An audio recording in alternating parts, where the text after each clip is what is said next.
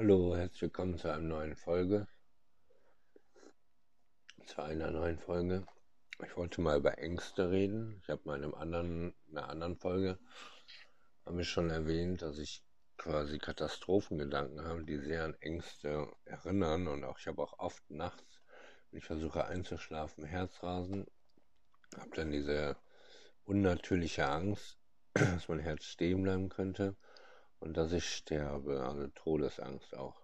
Ich halte die dann aus, versuche die ja einfach mich abzulenken, an was anderes zu lenken, bis ich dann einschlafe und am nächsten Tag ist alles wieder vergessen und ist im grauen Nebel des Einschlafens, des Schlafens geht es dann unter.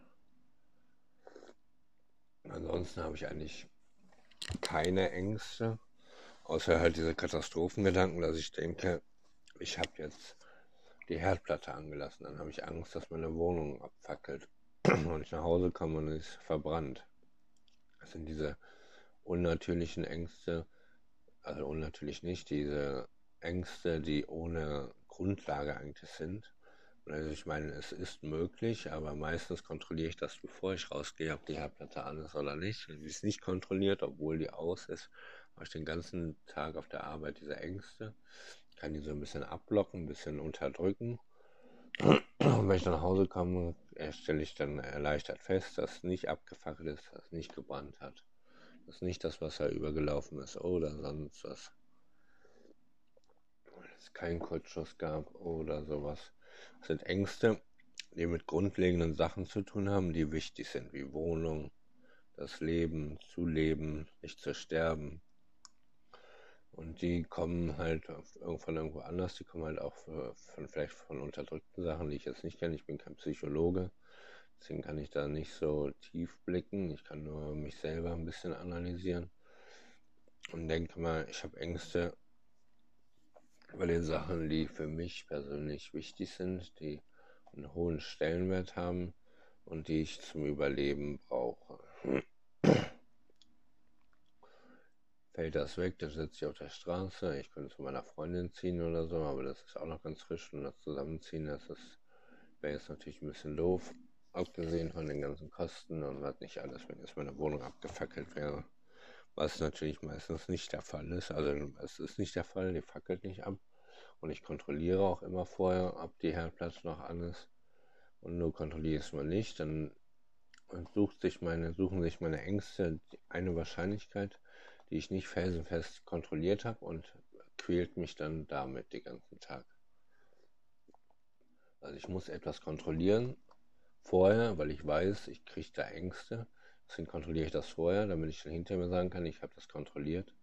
Diese Ängste sind unbegründet und dann kriegt diese Angst überhaupt keinen Freiraum, keinen Spielraum, keine Möglichkeit zu wirken. Das ist natürlich, das Kontrollieren erinnert an Kontrollgedanken, an dem man immer was kontrollieren muss.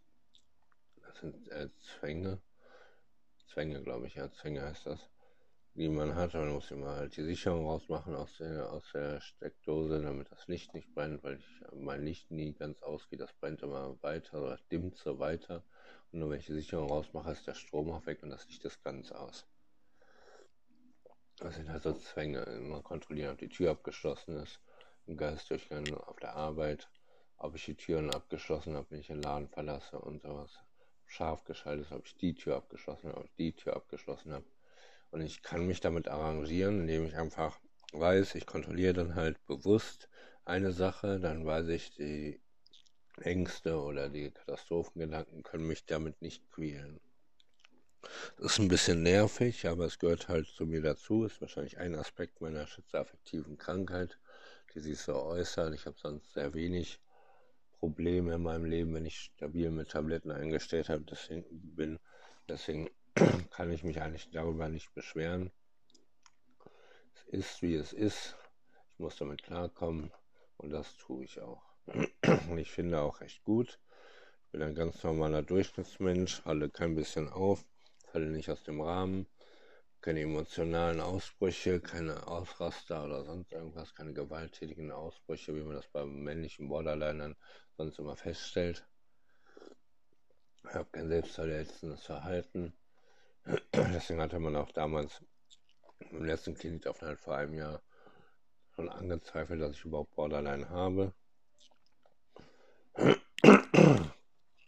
Aber so ist das halt. Man muss halt damit klarkommen, was man hat, das Beste draus machen und sich damit arrangieren, denn es ist nun mal ein Teil des Lebens, nicht der Hauptteil des Lebens, es ist nur ein Aspekt meines Lebens und ein Aspekt meiner Persönlichkeit.